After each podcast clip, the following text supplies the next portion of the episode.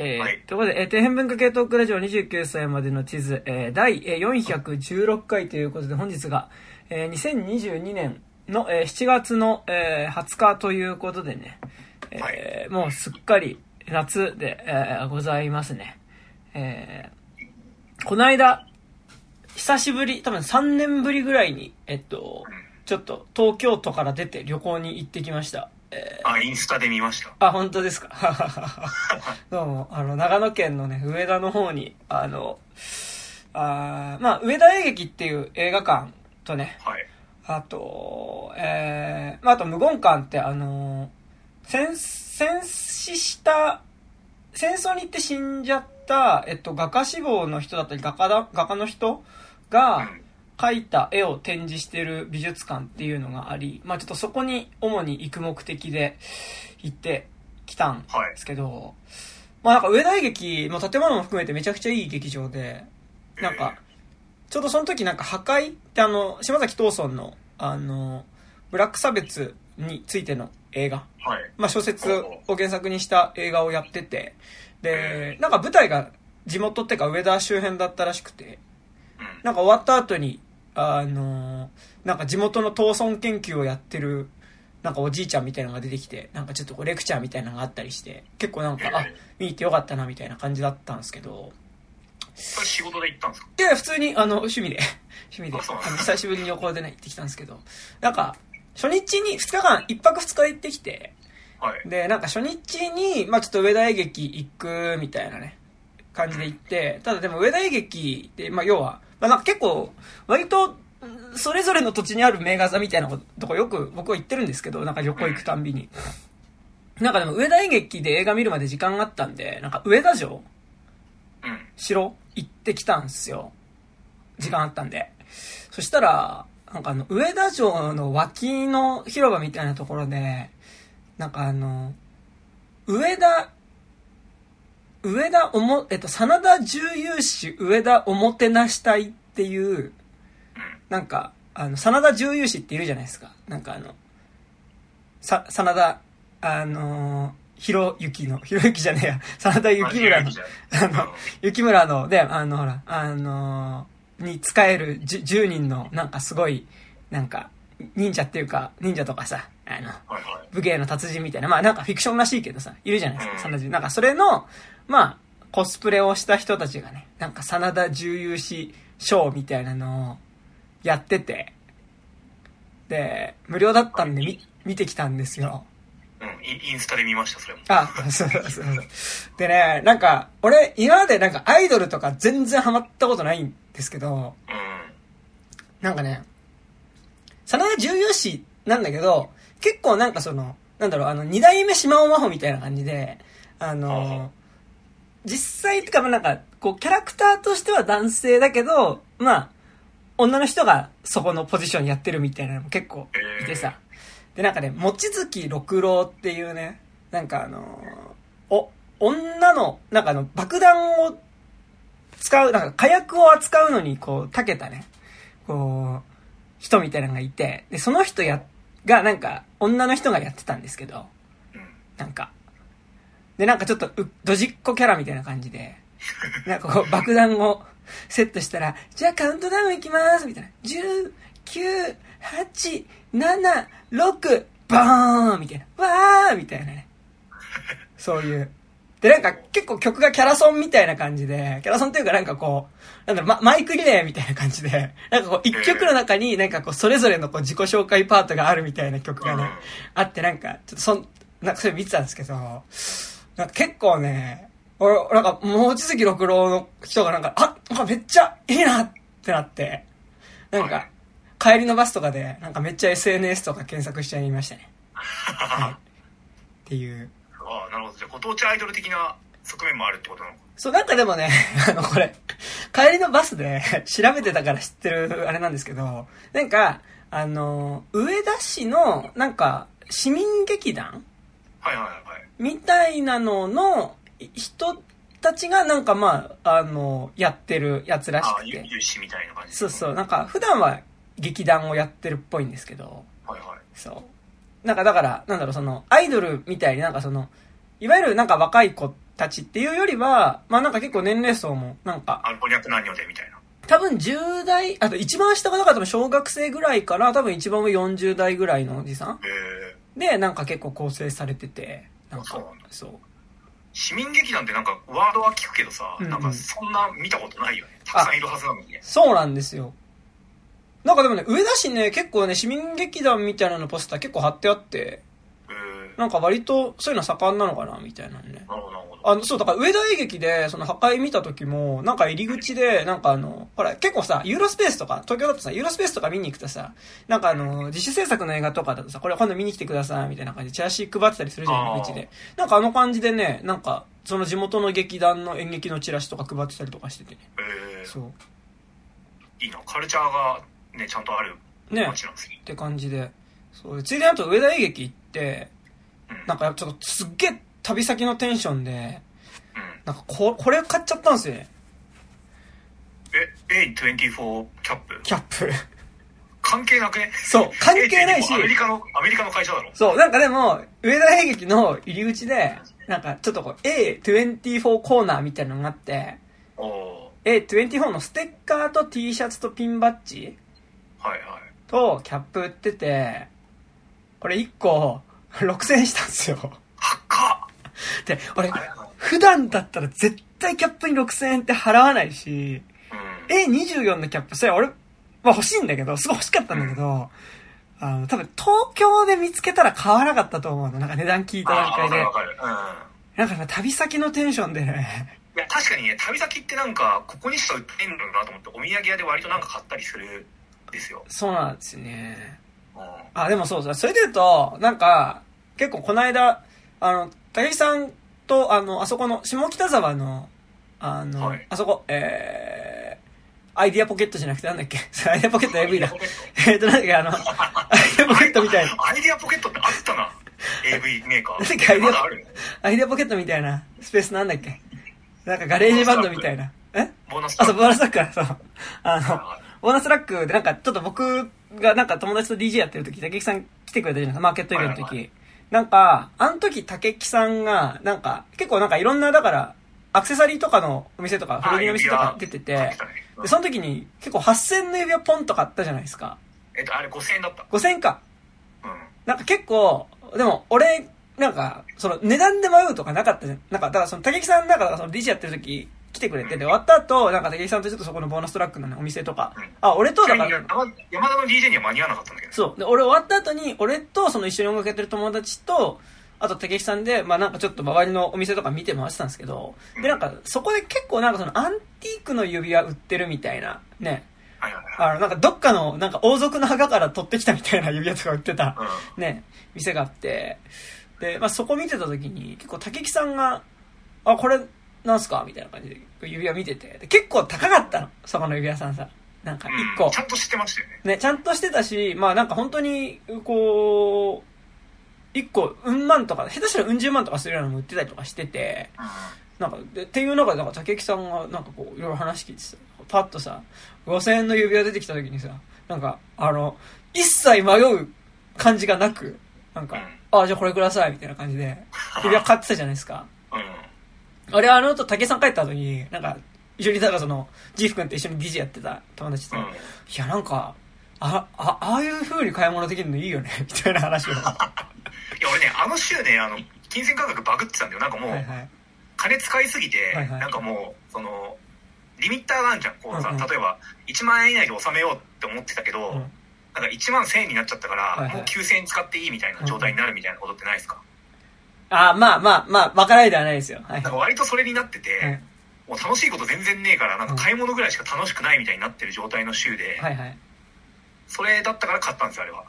そう。なんかでも、結構今回でも僕が旅先でこのね、6000の A24 キャップを買ってしまったのも、うん。でもね、若干まで竹木さんがね、あの時にね、なんか結構5000円の指輪パン、なんかだから、俺正直、こう、帽子取ってね、バーってなって、えー、日曜の帽子だってなって、バーって取ってさ、その、レジっていうか、カウンター持ってってさこれいくらですか？って聞いたらさ、なんか値段こう確認してくれて、で、なんか6000円ですって言われて、で、うーんって迷ったのね、結構一瞬うん。一瞬5秒ぐらい迷ったの。あー、みたいな。うんで、なんか竹木さん5000円で買ってたしな、みたいな。あとな、た、竹木さん結構5000でパンと買ってたしなと。あと、旅先だし、お土産だし、はいまあ、これ A24 の帽子であると同時に、この帽子を見るたんびに俺は上田のことを思い出すという意味では、あの、うん。いいのではないか。やっぱなんかね、あの、極力お土産はなんかバカらしいもの買った方がいいなっていうのはちょっと結構思っていて、なんか、やっぱさ、バカらしいものって普段、三浦淳イズムっていうか、いや、そう、いやなんかバカらしいもの買わないじゃないですか。バカらしいものって何？どういう、え、いやなんかほら、貯金箱とかさ、はあとはなんかあの、置物あ、ああ、なるほどね。とかってさ、置物なんてお土産以外で買わないじゃないですか。だから俺結構、極力なんか、楽しい旅行の時はね、こう、食べ物じゃなくて物で買おうかなと思っていて。うん、それはあるよ。そうなんかだから、いや、まあ、まあ、帽子、まあ、ね帽子だったらまた見るたびに思い出すしね、いいかな、みたいな、まあ、アパレルだし、かぶれるし。そう、いい、いいかな、みたいな、あの、うん。ことを思い買ったんですけど、だから結構ね、あの、買った要因の20%ぐらいは結構、竹木さんの時5000の指輪ポンと買ってたしな、みたいな。結構ありました。いやあれね、やっぱね、テクニックとして、はいあの、値札を貼らないで、はい値段聞かせ、聞かせる、はいはいはいはい聞かせるっていうのはやっぱあるなって思って、あはいはいはいはい。あの俺の買った指輪屋さんもさ、ね、値段貼ってなくて全部アスクだったじゃなですか。はいいはいはい。だから聞いた瞬間に、あ、高えって思っても、うーん、なら買うかなみたいな、ちょっとね、なるスイッチがあると思うんだよね。でもさ、あん時竹木さんさ、なんかその躊躇すらなかったよね。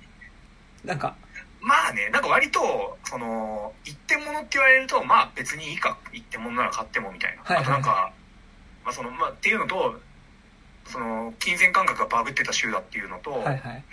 あと、5、7年くらい前におばあちゃんの形見の指輪、おばあちゃんまだ生きてんだけど、はい形見のすげえ大切な指輪を、あのーなくしちゃって、はいはい。それ以来アクセサリー全くつけてなかったはいはい。んですけど、なんかつけたいなと思ってた時のなんかきっかけになると思って、はいはい。きっかけとして買い始めて、俺あの日ね、あの山田と別れた後に、はいはい。あの、ハンドメイドアクセサリーみたいなところで、あの、1000円ぐらいのイヤリングも買ったんですよ。すごいっすね。うん。うん。あ、じゃあ、あ、なるほどね。そっか。なんか割とそれなんかアクセサリー欲しいみたいなタイミングではあった。そうそうそう。なるほどね。へえ、なるほど。うんいや、それで言うとね、はいあれなんですよ。はいえっとこの間の土曜日、はいあの、僕あの、えっ、と、友達と、はいはいあの、なんか今年祭りやんねえのかみたいな話ああ、になってはいはい。ねで、調べたら、なんかあの、世田谷、世田谷線の世田谷駅ってとこがあるんですけど、はいはいはい。その近くのなんかボロ市通りっていうなんか冬とかになんかその飲みの市をやってるはいはいはいはい。ストリートがあるらしくて、そこでなんかホタル祭りっていうのがあるああ、はいはいっ。て、行こうぜって言ったら、まあなんかその、別に盆踊りとかやってないんだけど、その、一個の通りが、まあ、へ封鎖されて、はいはいまあ、出店が出てて、まあ、9時とか、屋台、屋台っていうかなんか焼きそばとか売ってて、はいはい。で、えっ、と、で、そこにフリーマーケットと、まあそのメインはなんかホタル、あはいはいはい。の、でっけえく、でっけえっていうかね、ちょっと、ちょいでかの、なんか、なんつったんだろうな、あのー野菜育てるさ、温室あんじゃん。はいはいはいビニールハウス。。ビニールハウス。はいはいビニー。ルハウスの黒い版みたいな規模の、はんはんはんなんか、真っ暗ななんかテントみたいなのがあっおて、うその中になんかそのホタル、ホタルが放たれてて、はいはいはい。あの光ってるのが見れるよっていうタダで。なるほど。それがホタル祭りなんですけど、それに行ってきて、で、それで、そのフリーマーケットで俺またアクセサリーを買っちゃって、はいはい。あ、今、なんか、竹木さんが、えっと、今、アクセサリーを取りに、えーちょっと今、マイクの前から離れましたが、はい。で、これなんですよ。でもさ、うん。今日さ、あ、はいはいはいはい、ちょ見せてください。はいあ、ブレスレット。あ何のブレスレット？イルカあが2匹、あのーなんつったらいいんだろう、そう、何？なんか側からこう、クンってのなんか、逆、逆ウロボロスみたいな。逆ウロボロスみたいな。はいはい。逆ウロボロスってなんだよって感じだけど。銀のブレスレットと、はい。あと、えっ、と、これあれですね、えっ、と、ヤギ座の文様が書かれてるペンダント。はいはいはいはい。これ裏側になんか、ハッピー星座、ヤギ座ってなんかこう、はいはいはい。書いてあるんですけど、はいはい。これをね、買いまして。はい。それで言うと、これがなんか、どれでも1点300円、2点で500円みたいな。ああ、でもそおばちゃんがやってるフリーマーケットみたいなので、う、いいですいね。やこれめっちゃ良くて、はいはいはい。あの指輪5000円に対してこのお得感。うん。うん、これ本当にね、いい買い物しましたよ。いやーでも、いいですね。なんかその、イルカのブレスレットとか、なんかすごいな夏っぽくていいですねい。や、そうそうそう。はいはもう見た瞬間にこれはダメだ買わなきゃっつって買ったんですけど。すごいね。なんか、俺がさ、A24 のキャップを持ち出した俺が言うのもあれだけどさ、うんけどなんか最近買ったものをさ、お互いに見せ合うっていうさ、あの、およそラジオメディアでやってもさ、一切伝わらないことを今やってますけどね。まあまあまあ。はいはい。いいですねか。ら、A24 キャップを買う金があったら、これ、12セット買えますよ。12セット言っても、なんかでも、やっぱそういうさ、やっぱなんだろうさ、やっぱそのイルカのブレスレットとかさ、うんまあ、なんかなんだろう、ちょっと、さっきの俺の言い方で言うなら割とこう、しょうもないものっていうかさ、あの、こう、ひ必要なものではないじゃん。いや、必要、イルカは。まあ、イルカはね、必要だけど、だからそういうものこそね、やっぱりなんかこう、見た時にやっぱ思い出すっていう意味ではね、うん。やっぱり大大事ですよ。なんかやっぱさ、ああ、この USB メモリあの時買ったなとかってあんま思わないじゃないですか。うん。USB メモリーとかさ、あーまあ、ペンとかはあれだけどなんだろう、えーああ、このファブリーズあの時買ったなとか絶対なんないじゃないですか。なんかその、ね。あのやっぱそういう、なんか実用的じゃないものうん。を、やっぱこう、買うっていうのはね、やっぱね、なんか死ぬ時に棺桶に入れてほしいなって思うものああ。を集めていく人生がいいんじゃないかなとね、そうですね。最近、はい、思っております。はい、どうも、えー、夏、まあ、夏ですね。はい、部長の山田です。金内武樹です。はい。というわけで、まあ今日この二人で、あの、私は最悪というね、あの、はい。映画について、まあ一回前、ツイッターのスペースで、ちょっとあの、ドイラジってポッドキャストの河原さんも含めて、ちょっと三人で喋ったりしたんですけど、うんまあちょっともう一回その話しようかなって感じですけど、はい。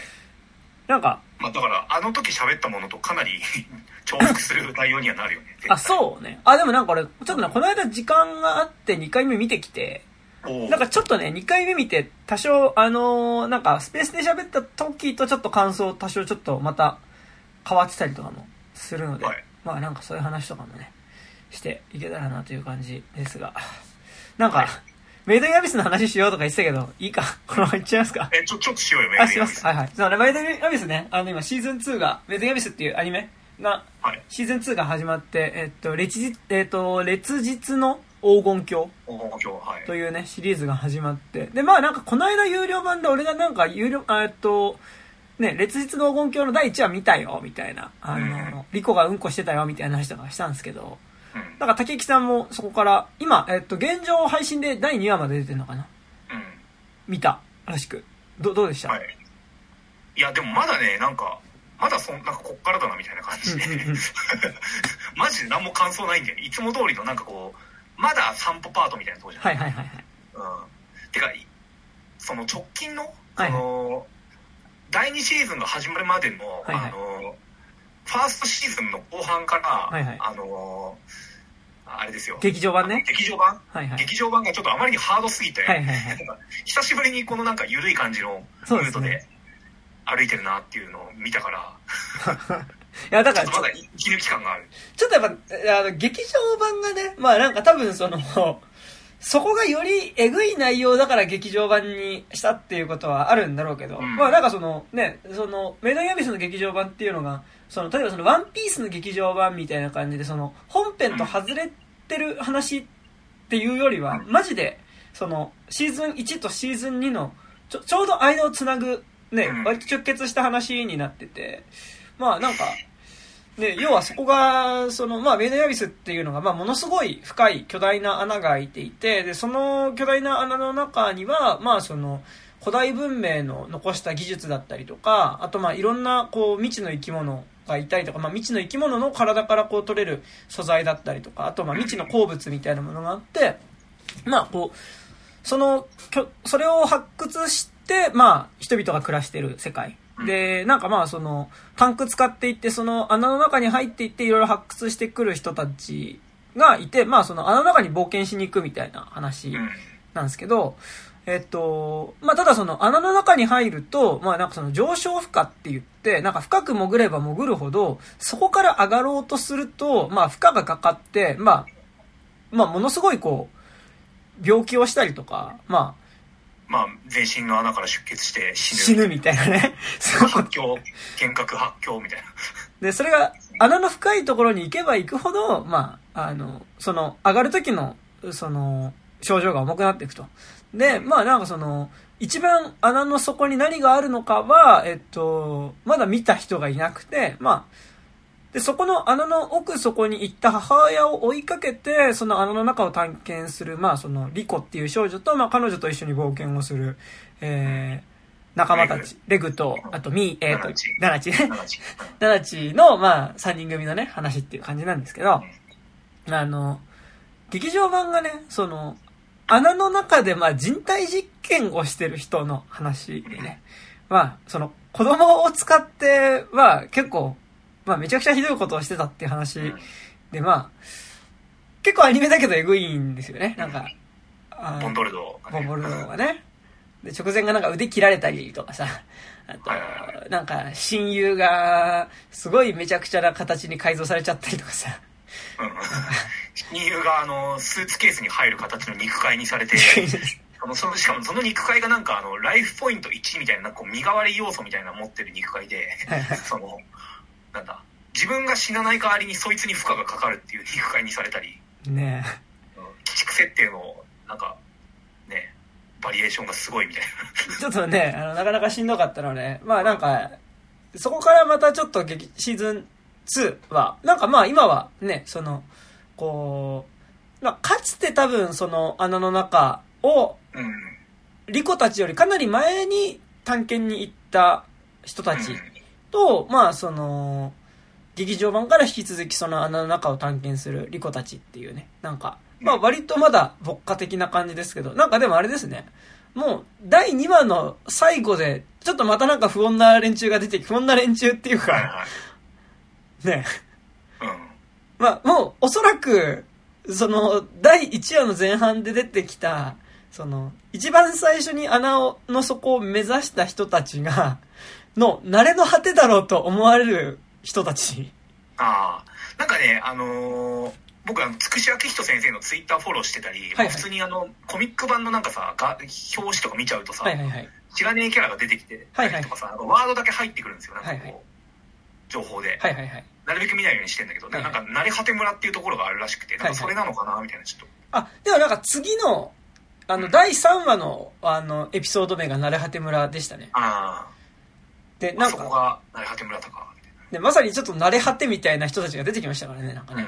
うん。うん、なんか、ちょっとこう、パペットみたいになった。はいはい。ちょっとなんかあれさ、トイストーリー1のシドの部屋を思い出さなかった？あ、そうね。あの、あのまあ、最初に出てくるやつがちょっとあの、赤ちゃんのスパイダーっぽいっていうのもある。はいはいはい。そうなんですよ。うん、そう。だから、だからちょっと、彼らの、はなんか、その、あの姿になった経緯みたいなのが次で語られるんじゃないかっていうところでちょっとなんとなくね。また不穏な感じもね、しますけどね。なんか、シンプルにさ、なんかゾッとしたものがさ、はいはい、なんかあの、えっと、劇場版？はいはいはい。あの、黎明教ボンドルド戦を経てさ、はいはいはい、あの、まあ、劇場版だけで親友になったプルシカっていう女の子が、はいはいはい、結果的になんか、あれなんだっけ、骨だっけ？なんか、なんか、絶対あの、なんか、肉塊にはなってましたよね。肉塊になった後に、なんか、アイテムになるじゃん、親友が。あの、笛、笛になりましたね。笛のアイテム、あれなんかちょっと細かい設定忘れちゃったけど、うん、まあ、親友の、なんかまあ、要は、遺骨？仮装し、仮装した後の遺骨みたいなのが、笛のアイテムになるんですよ。なん、なんて設定だったのひどいよね、あれね。その笛が、あのー、シーズン2の第2話で盗まれるんですけど、はい、寝てる間に。はいはい、なんか、その笛のことをなんかあのリコがあのフラットにあのプルシカってなんかその元の名前で呼んでたのが、なんか怖かった。なんかさやっぱちょっとさ感覚麻痺してるよね。うん。いやなんかおじいちゃんの遺骨ずっとおじいちゃんの名前で呼び続けるみたいななんか。ね感じで。でなんかさ結構まあ今んとこ和気あいあいとしてるじゃないですか。あの、うん、レギュラーメンバーのところは、はいはい、なんかでもさあれ、あの劇場版の後ってことを思うとさ、なんか結構和気あいあいとできてるのもちょっと怖いよね。うん、そうね。なんかさ、劇場版のテンションもなんかよくわかんないんだよね。なんかさ、うん、あの、結構別に、マイドヤミズに限った話じゃないけどさ、はいはい、ナナチとボンドルドってもう宿敵なわけじゃん。うんうんうん。ナナチをさ、あの、拷問のあんな姿、あんな姿っていうか、あの姿可愛いけど、あの、まあ、獣にね。そう、獣に変えたのはさ、ボンドルドのせいじゃん。はいはいはい。あいつの人体実験のせいだけどさ、二人別に、最初の方はさ、こ何対面してもさ、うんうん。くそお前がみたいなぐらいでさ別になんか殴りかかったりとかな,、なくさ、うんうん。普通になんか止めてもらったりするんじゃん。なんかこう、はいはいはい。観測基地のお部屋に。うんうん。と思ったらなんかレグもレグがなんかさらわれて人体実験されてみたいなさ、はいはいはい。ななんなの？みたいな。なんかそのテンションがよく分かんなくて俺は。ああいうなんか宿敵と会った時に特に何もせず嫌だなぐらいで済ませる系作品の展開が出てくると。はいはい。あれってどう捉えたらいいの？でなんかあのボンボルドーがさうん。なんかさ「えボンボルドー!」みたいな感じで言ったらさ「あのきよ北な七地」みたいなそういう感じじゃなくてさなんか「ああお帰りなさい」みたいなさ。結構なんかあのこう祝福なんですよ。そう。なんかちょっとそのテンションだからっていうのはあるよねなんかね。まあそうね、うん殴ろうとしてもなんかこう、おおうみたいな、うん。なんか、今はそういうムードじゃねえんだっていう感じで来るから、殴りに殴れないっていう。なんかこうねダース・ベイダーに会ったら「お帰り」って言われたみたいな感じっていうかさ「ああそうね。おおお帰りお帰り」みたいなさ。なんか職場とかでさ、うん。絶対あの上司、次はあったらぶん殴ってやろうと思って、昨日あんだけ口喧嘩したからって思っても、やっぱ職場だから殴るに殴れないみたいな、なんかそういう感じがあるよね。まあでも、あの、劇場は結構ね、そこから起こるバイオレンスの振り幅がさ、ひどいしさ、ナナチが過去にされてたこともひどいからさ、いや、お前それ問答無用でちょっと殴れよみたいなところはいや、そうそうそう。で、しかも結果的にさい、何途中から殴り合いにはなるじゃん。殴り合いっていうか、なんか、あ、うん。でもしば、き合いには。劇場はやっぱあそこのアクションがめちゃくちゃすごかったですね。あああ、そうねの、。ボンボルドーとのね、あの、うん。戦ってで、あの、割とレグが、なんか、ああ。暴走モードみたいになるみたいなね。ビーストモード。ね、あれはすごい、やっぱ、ああ、スクリーンで見てよかったなっていう感じがね、ありましたけどね。だから今んとこまだ和気あいあいとしてね。そうねい。やいやいや楽しいですよ。あの、なんかなんだろう、メイドインアビス別に和気あいあいとしてる時は和気あいあいとしてるので楽しいんだよね。うん。うん。なんか別にオーディオドラマとかあったら聞くと思うけど、うん。なんか、ナナチたちが割となんかこう、あの声聞いてるだけで割といいんだよね。なんかね。いや、そうなんだよね。そう。うんそれはある。あとやっぱなんか、ナナチのなんか存在があることで、なんか本当にひどいことにはなんないんだろうなって、まだちょっと思思えちゃう。あうんあ。まあ、ナナチとレグがいいるからってのはあるよね。なんか。そうね。うん。うんまあ、って言いながらね、もう、あの、リコの方ではもうんう、ね、あのまあ親指が今なんか、神経が切れてる状態なんだけ？ど。ね、なってたりとかって、まあ結構、その、フィジカルにダメージは食らってるわけですけどね。うん。うん。あ、でも楽しいですよ。あとなんかあの、やっぱりちょっとこう、背景のさ、なんかあの、ちょっとこう、ラピュタっぽいっつうかさ、やっぱあの、うん古代文明みたいなものの遺物みたいなのは、なんかやっぱ見ると、やっぱ結構テンション上がりますよね。いや、上がりますうんね。。あとなんかやっぱあの、ディティール？なんかそのさ、あの、穴の底からさ、その、地上に向けてその、気球に手紙をつけて飛ばすみたいなさ、はいはいはい。やっぱ、あ、ああいう、なんかこう、こうやってこの世界では手紙を飛ばすみたいなさ、うん。なんか、ああいう、こう、あの世界での生活のディティールとか、こう、ディティール的なアイテム。なんか、この場所ではこれを使ってこういう風に動くみたいなさ。ああいうアイテムとかを見る、なんか、結構映像犬に手を出すな的な楽しさっていうかさ。はいはいはい。でなんか、あれはね、すごいやっぱね、楽しいですよ。うんまあ、今のところま大満足ですよ。なんかすげえなんか初歩的な疑問だけどさ、はいあれ今第6層か7層ぐらいまで行ったじゃん確か、はいはいはいはい。あれさなんか光ってどっから入ってきてるとかって説明あったっけ？ない。なんか、すごい、なんか真ん中を吹き抜けてるんじゃないわかんないけど。じゃあ頑張れば超頑張ればね空見えるってこと？そんなことないあ、でもそうなんじゃない？わかんないでも巨。人の杯のあたりとかってめちゃくちゃ暗くなかった？ああ、そうだね。確かに。うんうん。まあなんかでも、ちょっと上見えるみたいな感じではありましたよね、なんかね。うんうん。いいね地球空洞説的なあれもあんのかななんかあ中には別の太陽があってみたいなあ、はいはいはいはいはい。ね、なんかでも、すごい。やっぱそういうなんか、あの穴の中とはみたいなことを楽しむのがまたね、なんかいいみたいなのがありますからね、あれはね。うん、うん。いや、もうなんかあの、こうさ、穴の断面図みたいなの見るだけで俺テンション上がりますよ。なんか、あああいうあ、ああいうの好きなんですよ。なんか、うんあの、なんかほら、ジブリ作品とかのさ、なんかあの、ほら、ゆ、ゆやの断面図みたいなのとかさ、ああいいよねああいうのね、すごい好きなんですよね。うんそうそうそう。やっぱなんか、だからその、結構やっぱ天空の城ラピュタ的な話ですよね。あの、そうですベンドイアビスはね、なんかその、ラピュタのね、パズーが、その、お父さんを探して、あの、天空の城をね、えーうん目指して旅立ったようにっていうね、ところがありますので。やっぱなんか行方不明の父親か母親を探しに行くものってやっぱ良くて、はいはいはい。なんかそのラピュタでもうなんかその一瞬さこうラピュタに入る竜の巣に入った瞬間、はいはい、瞬間竜の巣が出る瞬間か、はいはい、お父さんの幻影みたいなの一瞬見るみたいなのあるじゃん、はいはいはいはい、やっぱああいうのすげえ好きで。いやいいっすね。あのスターフォックス64っていうゲームでも、はい、あのフォックス・マクラウドの父親はなんか戦闘機乗りだったんですけど、はい、あの、はい、行方不明になってて、はいはい、あのトゥルーエンドに行くと、なんかその全部難しい方のコースのなんか裏面裏面のボスっていうかまあそのトゥルーエンドの方のボスを倒すと最後なんかそのボスの宮殿みたいなのが崩壊して、フォックス単身でそのボス倒しに行ってるからなんか大変だなんか逃げなきゃって時に迷路みたいになってるところをお父さんのなんかその戦闘機が突然出てきてこっちら道案内をしてくれるっていうラストになってて、やっぱねそのメイドヤミの最後絶対お母さんの何かしらに まあ出てくるでしょさすがに。まあまあ出てくる、まあ、お母さん本人は出てこないにしてもなんかそのねお母さんの残したものみたいなのねできそうですね。そうそうなんか今ちょっと話して思ったけど、あとやっぱその、なんか、竜の巣みたいな、そういうネーミングめっちゃいいよね。ああ、だから巨人の杯。そう、巨人の杯とかさ、ああいうのいい。なんかその、その場所を指してさ、なんかこうさ、うん、象の墓場みたいなさ。あ、象の墓場いいよ。それは普通にあるから。象の墓場あるけど、なんかやっぱ、ああいうのなんかテンション上がる、ね。なんかね。うん、死の谷とかね。死の谷とかね。うん、っていう、ありますよ。だからまあ、メイドインアビスはまたちょっとね、ななんかでも、あれだね、シーズン2終わったぐらいでメイドアビス、インアビスの話はちょっとしたいね、なんかね。うん。ちょっとね、どっかのタイミングでね。そうね。やっぱあれなんか、起きてることってさ、実はさ、なんかその、残酷さを差し引いて言えば割と少年漫画じゃん。ああ、はいはいはい。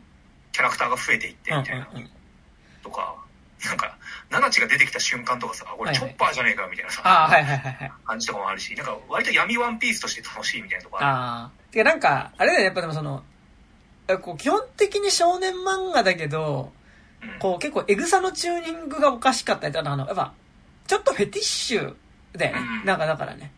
あの、うん、まあそれは多分普通に面白さの部分だと思うけど、ね、やっぱりちょっとこう、獣だったりさ、やっぱロリコンだったら、ちょっと多少女ナ的なとことかさ、やっぱあったりするっていうのはね、ありますからね。はい。なんかそこの、やっぱフェティッシュ感。なんか、やっぱ、こう、あそこまで主人公たちがボコボコにされるっていうことはさ、いやなんか、ちょっとあれは実写でできないじゃん。なんか。まあそうです、ね。メイドインアビスは。なんか、俺、実写でなんかあの、小学生ぐらいの子供たちがさ、腕砕かれたりうんぬんみたいなのはちょっとね、見れないですよね、なんかね。うん、そう。そこはあるっていうね。そうね。そう。まあでもあの、あれとかありましたけどね、なんだっけ、あの、無垢の祈りとかね。ああ、でもあれも人形で代用してたか。うん。ですよ。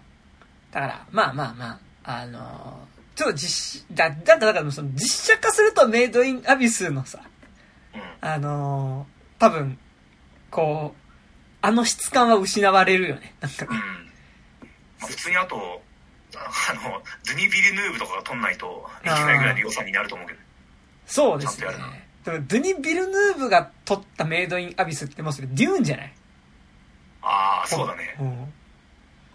なんかキャラクターとかすげえ薄くなるのかな、やっぱ。そう。いや、でもだってなんかさ、あ、あの感じの子供の感ってさ、なんか、ハリウッド映画だと絶妙に、なんか、ジョジョラビットみたいなこと？ああ。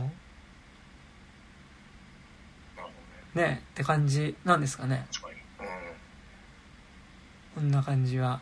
はい。まあちょっとそれは、アニャ・テイラー・ジョイがリコやるみたいな、ちょっとそれはないじゃないですか、多分。いや、ちょっと違う。アニャ・テイラー・ジョイあの人だってもう25、6歳とかだからね。で、結婚しましたね。あ、ね。なんか、極秘に実は結婚してたみたいな。ね、なんか。はい。すごい。めでてえことで。ございます。ございますね。はい。はい。というわけで。というわけで。いきますか。はい。はい。私は最